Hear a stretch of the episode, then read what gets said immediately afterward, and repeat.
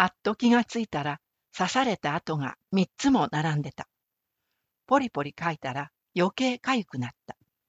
またやられたと思いながら寝返りを打った。再び寝ようとしたら、今度は耳元でブーン。音の付近を手で追いやっても、またすぐにブーン。集中力を高めて、音をめがけて自分のほっぺたにパチン。もちろん失敗。